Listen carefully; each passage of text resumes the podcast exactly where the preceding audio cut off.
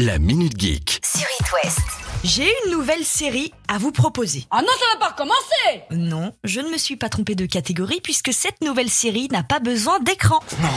C'est pas possible. Vous savez que sur Spotify, vous pouvez trouver tous les genres de podcasts.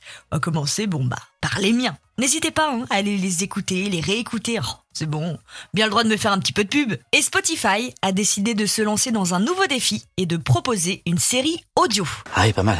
Attention, parce que pour cette série, Spotify s'attaque directement aux super-héros avec Batman Autopsies, qui sera diffusé le 3 mai prochain aux États-Unis, en France, au Brésil, en Allemagne, un peu partout dans le monde. Elle a été scénarisée par David S. Goyer, à qui on doit les trois Batman de Christopher Nolan, et chaque pays a le droit à un casting de stars pour les voix. Chez nous, dans le rôle de Bruce Wayne, plus connu sous le nom de Batman, ce sera la voix de Dali Ben Salah. Julia Piaton, quant à elle, fera le rôle de Barbara Gordon, André Dussolier pour Dr. Hunter, Laurent Stoker dans le Sphinx et Anna Girardot pour Vicky Valley.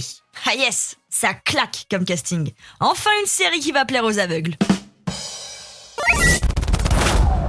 Semaine maintenant qu'Elon Musk a encore fait les siennes et a décidé de s'imposer véritablement sur Twitter en achetant 9,2% des parts de Twitter. Et donc de s'incruster dans le conseil d'administration et de prendre des décisions. Ça m'a l'air d'un bordel.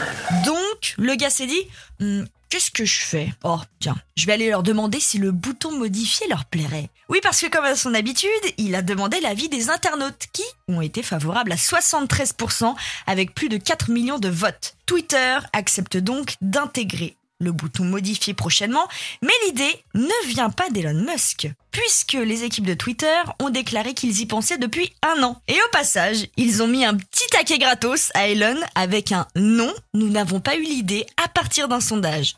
Emoji clin d'œil.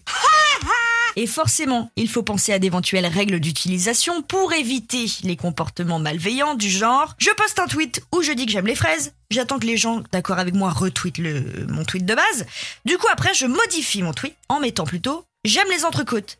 Mais là du coup ça peut créer des petites polémiques car les gens qui avaient retweeté le tweet de base ne sont peut-être pas d'accord avec ma modification, peut-être que ces gens-là aiment oui les fraises mais peut-être pas les entrecôtes. Donc il faudra en plus se méfier des éventuels changements et forcément décliner ça bien entendu à tout propos raciste, sexiste, homophobe, etc. etc.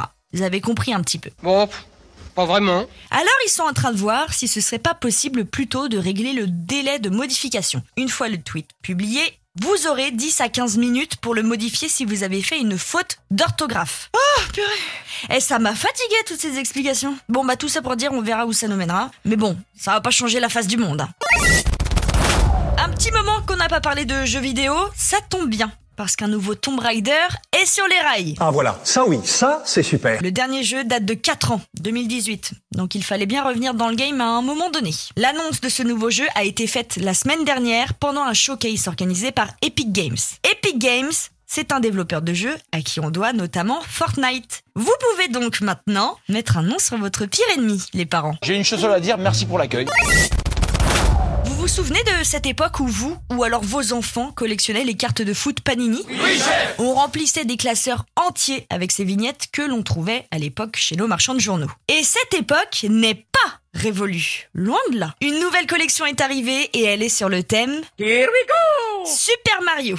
Vous pouvez déjà vous rendre dans vos bureaux de tabac et marchands de journaux pour trouver ces paquets de cartes. Ou alors carrément, vous allez sur le site panini.fr. Il y a 252 cartes à collectionner. De quoi occuper vos enfants pendant les vacances, mais ça, c'est encore une nouvelle qui ne va pas arranger votre portefeuille. On vient prendre ton argent.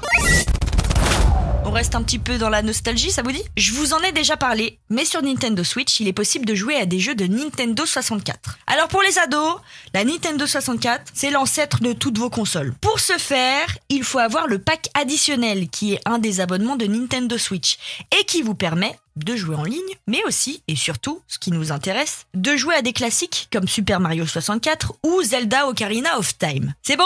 Je vous ai pas perdu?